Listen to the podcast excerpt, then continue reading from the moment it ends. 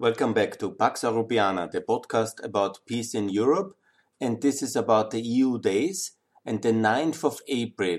That's a very important day for the history of Europe, especially for the history of the beautiful country of Georgia.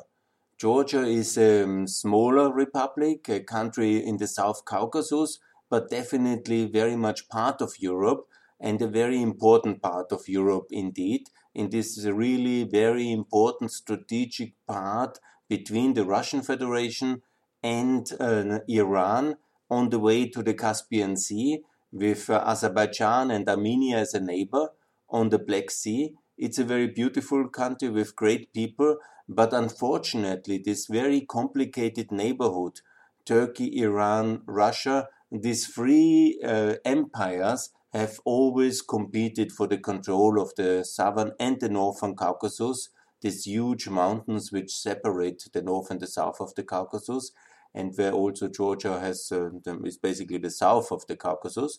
And this is a beautiful region. It's an amazing region, but it's one of these regions similar like Central America, the Balkans, uh, the Caucasus, also Southeast Asia, where the big powers collide and their interests uh, they are really colliding so hard. And this is this geostrategic pressure zones. You can also name the balkans and greece as the ones uh, which we have discussed already many of the conflicts. Now we will discuss about georgia and the caucasus what really is going on there. And here the 9th of april plays such an important uh, role. Because why in the history of Georgia, this 9th of April is uh, famous uh, or infamous for two important events. The one is called uh, the massacre of Tbilisi or the tragedy of Tbilisi. That was in the year 89, and that was the basic event where there were anti-Soviet Union protests for many reasons, for reasons of separatism, for reasons of anti-Soviet feeling, because that was always very strong, a strong identity of the Georgian nation. They actually never wanted to be in the Soviet Union, but they had this misfortune of their geography. It's nothing you can choose. And the powerful Soviet Union, once it has consolidated uh, the um, power in the Russian Civil War, and then they were ready to take again the Southern Caucasus uh, countries and that's what they did in the 1920s until 1922. They consolidated power. They uh, conquered basically uh, um, Georgia and Armenia and Azerbaijan. Basically, the most important of all was, of course, uh, Baku, and that was uh, the capital, it's today the capital of Azerbaijan, and it was the center of the global petrol industry what is today, in some extent, you can say the role which Iraq, uh, Saudi Arabia, and Iran have together. That was basically Baku alone in the second part of the 19th century, the center of the global petrol industry. And therefore, absolutely, it was a, prime strategic asset of the Soviet Union, definitely to control. And there was nobody really to contest it with the weak powers of defeated Turkey and uh, divided uh, or whatever kind of fragile Iran at that status, and the British distracted. And there was a big fight about Baku. Maybe I will make a, a podcast about that one as well. But nevertheless, what I wanted to say, the Georgians really never wanted to be in the Soviet Union. And they were protesting against the Soviet Union. And on the 9th of April, uh, they were basically uh, cracking down very hard with the military, with the military of the Southern Caucasian Command of the Soviet Union. Tough guys, crack groups. Uh, they went into city. There was a civil protest, uh, and basically a lot of young people, families, children, they were killed and they died in this stampede.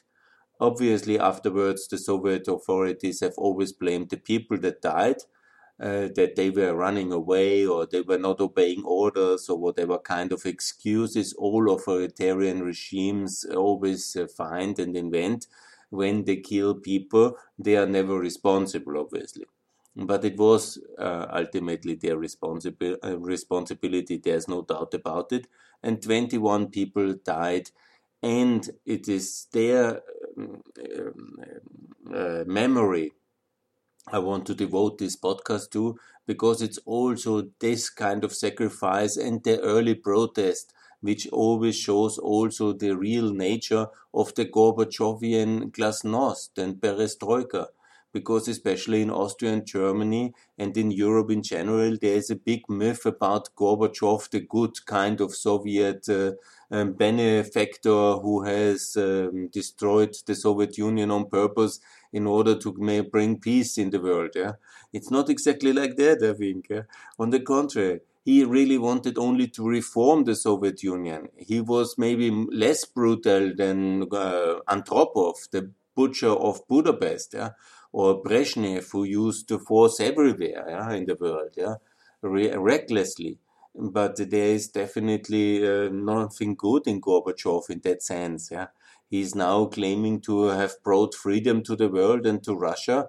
I think his policies in uh, on the 9th of April and also during the later two years when he cracked down hard in Azerbaijan, in Lithuania, and on many, many other places, show a very different Gorbachev to the world.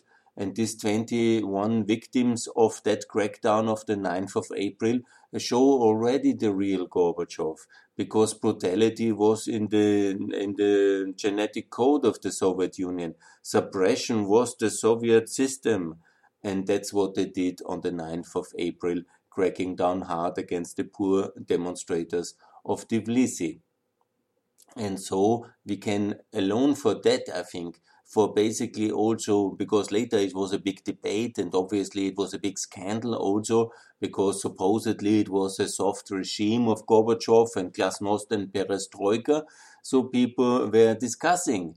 And it is one of the major factors which led to the uh, breakdown of the Soviet Union. It's not Gorbachev, yeah? it's the Georgian people revolting against the Soviet system and they very much brought down then in the aftermath of the 9th of April with their protests against the Soviet system, with the um, uh, showing the kind of illegitimacy of that system.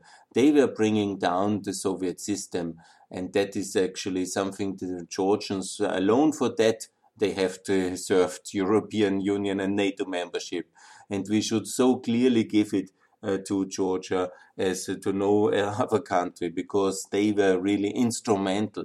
Obviously, you know, also the Lithuanians, yeah, and others have really helped. And there is a little bit of a competition who is the most anti Soviet uh, liberation struggle between the Lithuanians and the Georgians.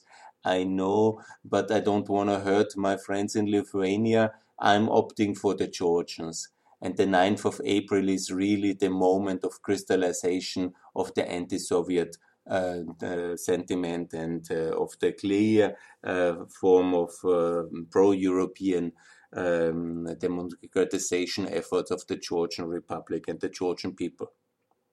It's also very important, and that's uh, also very um, often forgot, that the Georgians then later had an independence referendum already it was on the 31st of March 91.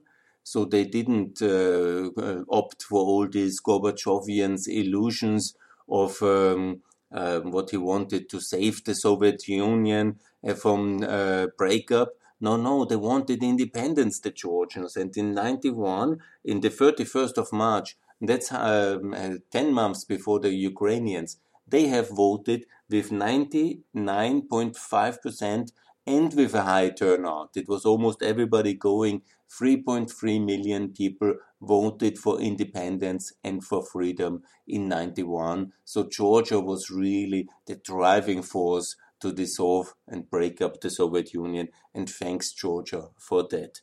Obviously, unfortunately, as we have seen now in many of our debates, there was a backlash, and it was in no place harder than in uh, Georgia because while the Soviet Union then later, after the August Sam, um, coup and the big crisis, then uh, there even Ukraine left, and uh, there was not a major war in Ukraine at that moment, and uh, it, there was a lot of uh, militancy and people killed in uh, Lithuania. But in Georgia, there was a big backslash, and uh, it led basically to a civil war. There was a civil war where the Soviet establishment, the Gorbachevian establishment, his foreign minister was Edward Shevardnadze. He basically took uh, control and power again.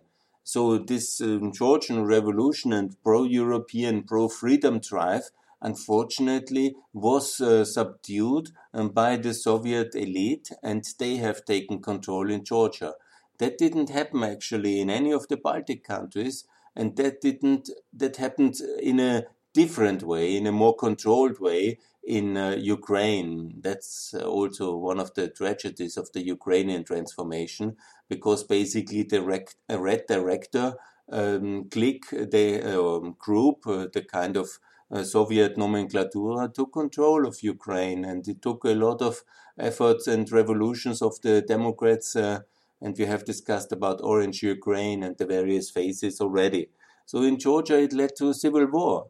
And that was a big tragedy, obviously. Uh, Shevardnadze have, um, has taken then control, and he has kept the power no less until uh, 2003. Yeah? It's a very long um, phase of uh, post Soviet kind of consolidation.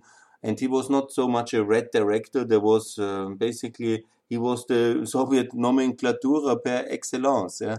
and the foreign minister of of uh, Gorbachev for so long. So he took power, but uh, there was uh, then the moment of reform, and uh, that. No, I have first to tell that the 9th of April is also the day in 91 where after the independence refer, uh, referendum in 91, the 9th of April is also the second Independence Day. You know, that's really important to see. The 9th of April is really a day for um, European Georgia. It's a day for joy for all Europeans because despite uh, the tragedy, it has led to the second independence of Georgia.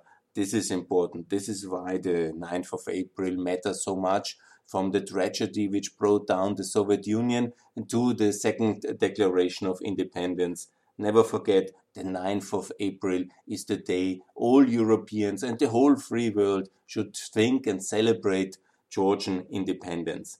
The Georgians have actually their Independence Day because the 9th of April they call the National Unity Day.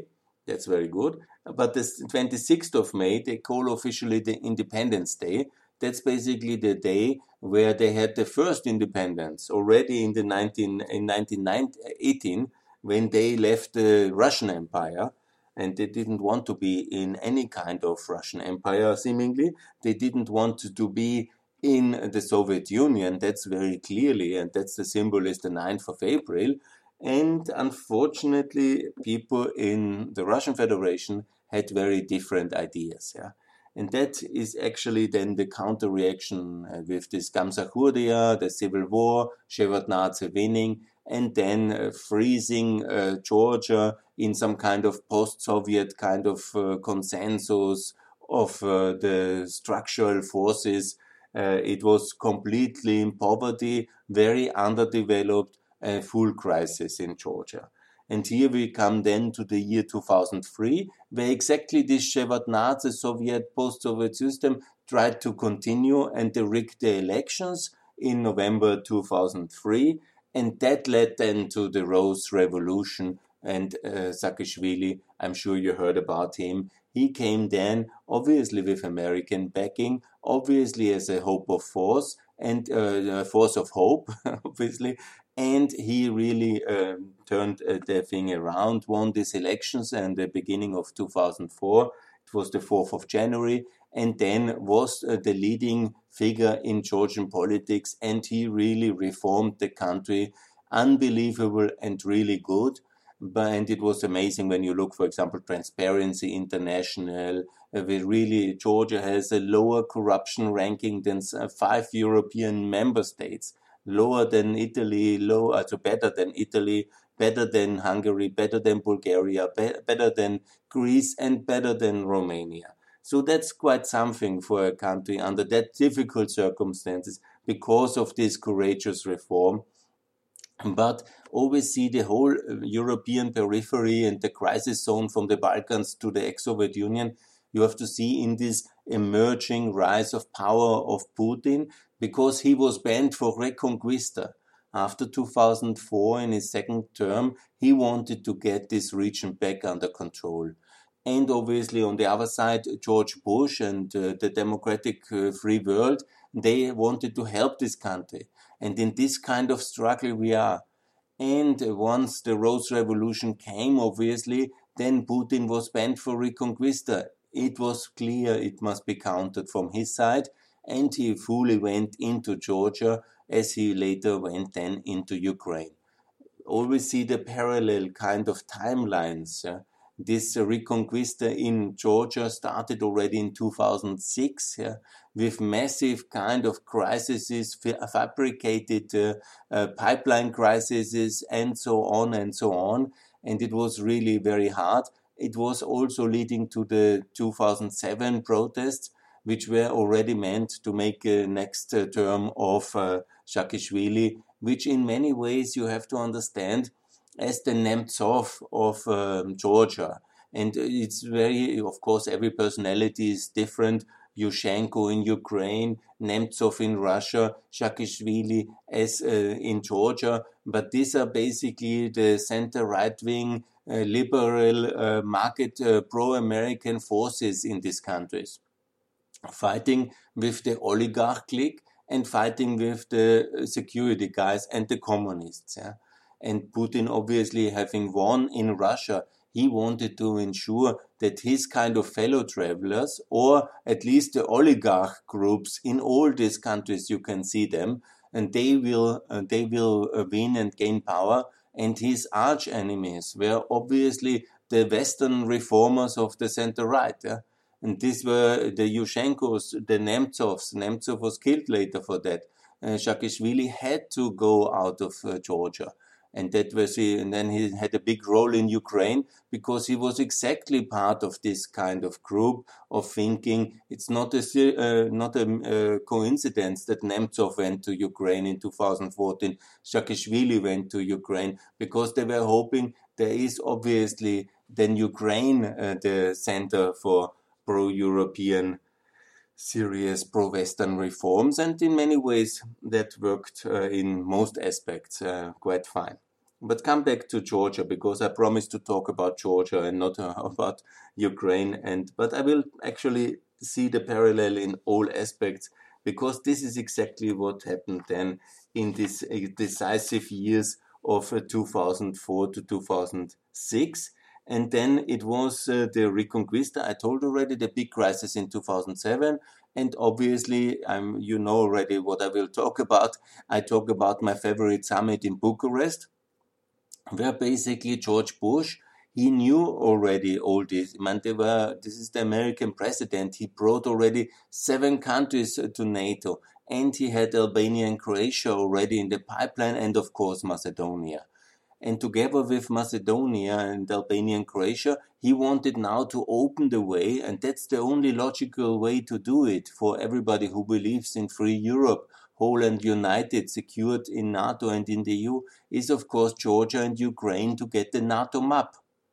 But by that, of course, in the second term of um, Putin, has already um, built a powerful anti um, anti NATO strategy and he has already worked heavily with the French president and with the German chancellor, and he has discredited uh, Saakashvili already massively with all these protests, the hard answers of uh, Saakashvili against these protests, and so uh, he has prepared a climate in Europe where Saakashvili was, dis- was discredited.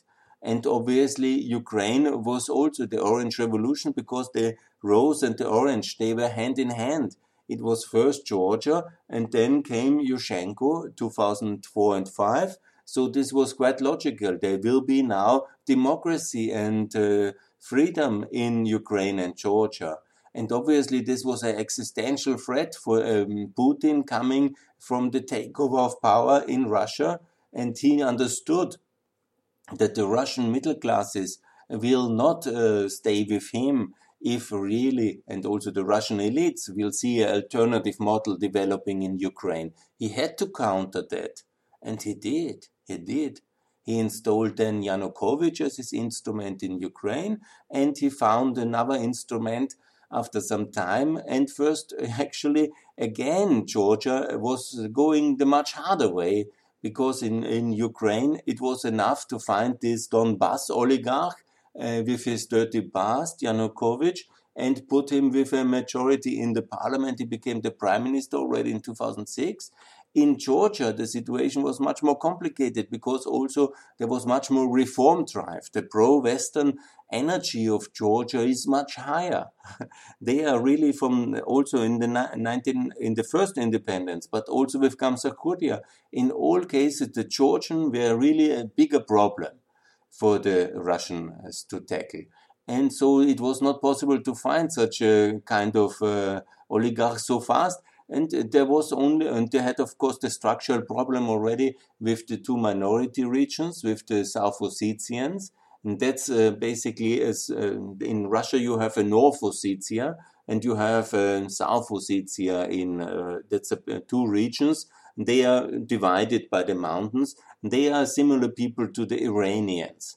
And in the history of the whole mm, uh, Caucasus region, it's of course a lot of movement of people. You would be surprised what kind of ancient people there are uh, still uh, hidden in Russia from the Alans uh, to the um, Cherkessians and obviously the Chechenians are more famous um, because they were killed twice uh, from these terrible wars by the Russians because they were the most uh, organized who wanted uh, to be independent as well.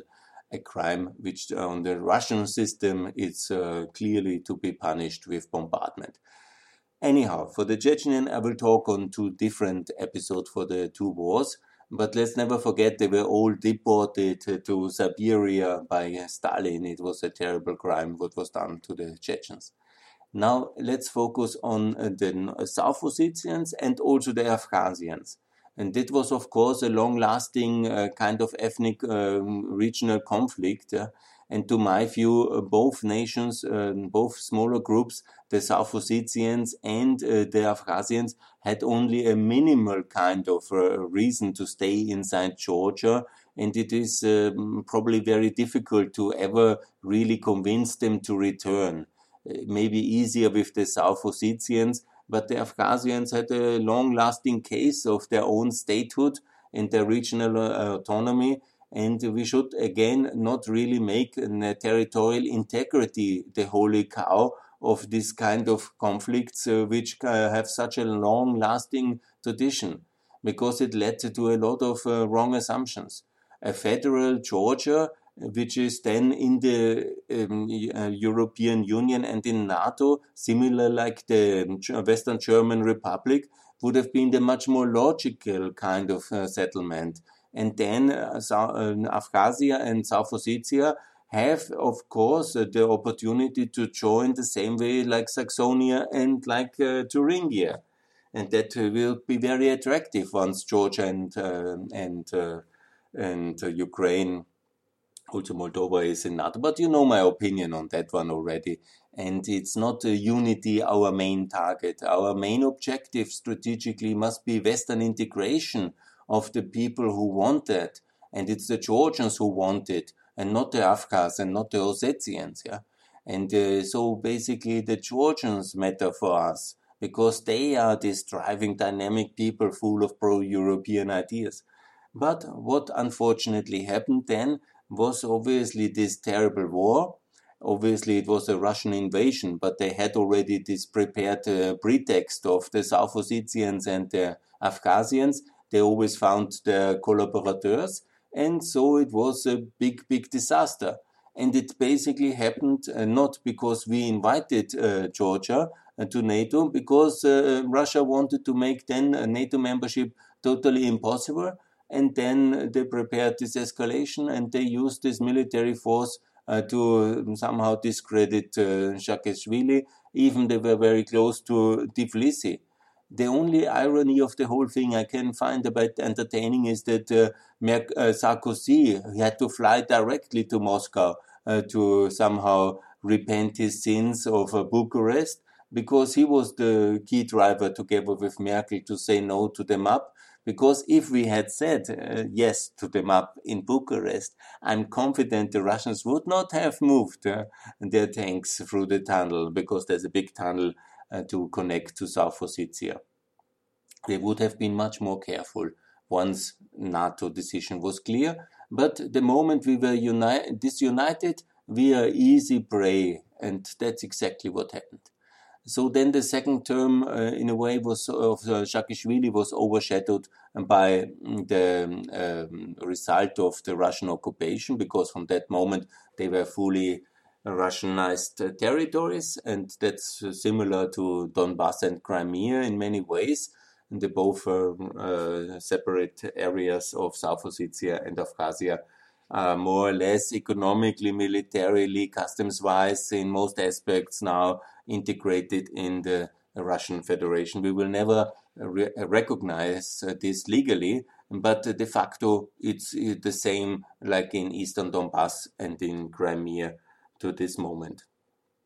So, what is important to understand that the Russians then have uh, found their Yanukovych style personality. They were a bit more lucky than Yanukovych is quite a negative and uh, dumb personality. They found uh, this Ivanishvili, and this is a quite successful and very rich uh, Russian Georgian businessman, um, oligarch, classical oligarch kind of uh, career.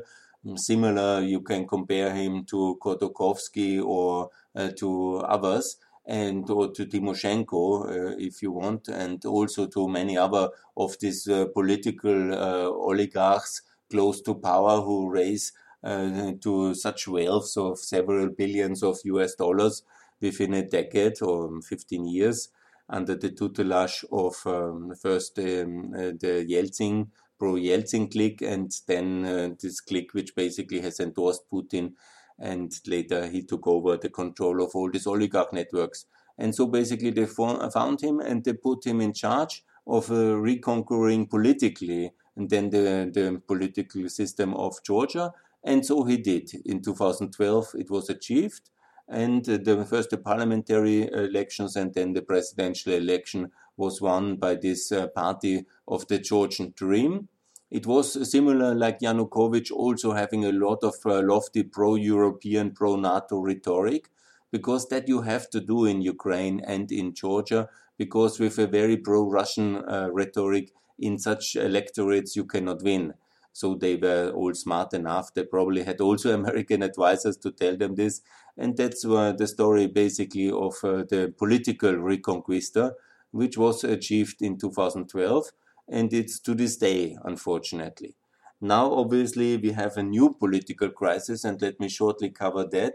It's that uh, they have now had a lot of protests, and here the similarity again with, um, you can remember the Macedonian protest of 2014 and 15, which was also very much against the similar oligarchization of the economy uh, in Macedonia. And then uh, basically there was the change in 2016 and the similar protests have now happened in, uh, in uh, Georgia against uh, this oligarchization of the politics and uh, a kind of a, just in rhetoric pro-European, but in geostrategic terms, again, very closely avoiding any kind of frictions with Russia.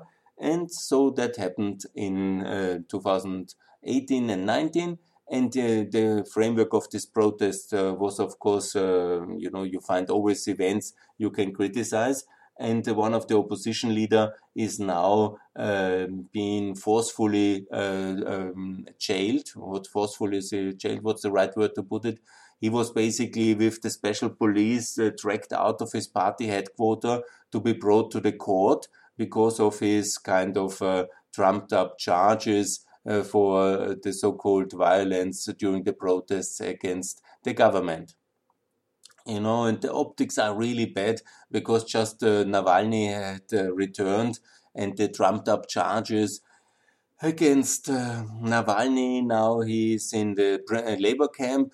And at the same time, uh, the Georgian government and the Georgian court systems feels the necessity uh, to uh, jail one of uh, the main opposition leaders. Yeah who did nothing of uh, deserving this kind of uh, harsh uh, treatment by the court system. And, you know, then obviously the parallelism with Russia is there as well. And I'm really sorry about the whole thing because I'm so much pro Georgian to join NATO and the EU. And I'm always very susceptible also to believe the rhetoric, even when it's just rhetoric, that uh, Georgia was really on the way to join uh, EU and NATO and uh, was really very positive about it. And I really wanted because honestly, the parallelism with uh, Macedonia, Ukraine, and Georgia, but also Moldova is so striking and so clear because we in the West have never been able to make a clear consensus for a clear future of these countries. Now, with Macedonia, finally, we have been able to do it.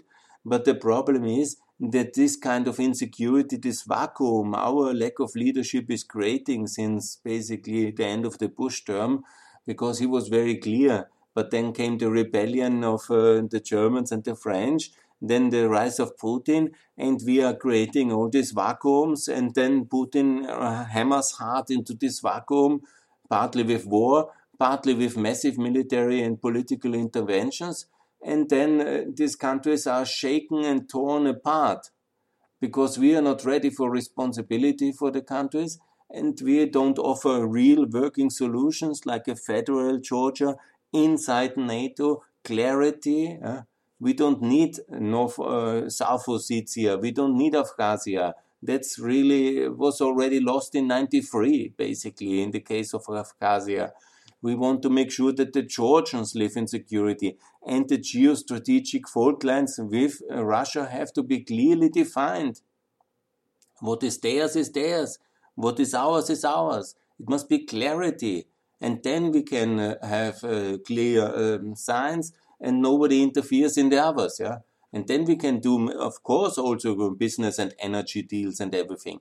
But it's the vacuum, the unclarity, the lack of responsibility which creates all these temptations to uh, somehow you can find the right political vehicle, track Georgia against the will of the people because the people there really want to join NATO. There is overwhelming majorities for NATO and the EU. And that's also what even in Ukraine Yanukovych told them. and that's even what uh, this whole um, Georgian Dream Party is always saying European reform. It's always saying pro NATO. They never are on record not to do that. But they say it only. They do a little bit, just the necessary, but not the big things. And I'm never getting tired to make it clear that we should have more decisive leadership from America. And now America is back. So the first crisis in Georgia is there to tackle. Uh, don't waste time with Iran. We can really do so little to change Iran. Also for Russia, we can do so little to change Russia, but we can do everything for Georgia. we can make all the difference. And the proof is Montenegro. The proof is North Macedonia once it's clear that the countries are heading towards NATO, we have still maybe two or three major crises. Yeah, yes, that's the last reaction then of the pro-Russian system. But once it's clear and once it's ratified, the Russians lose their interest in uh, turning up the political order in that country because they understand that's now gone. The, and then they focus on business deals again and on other countries.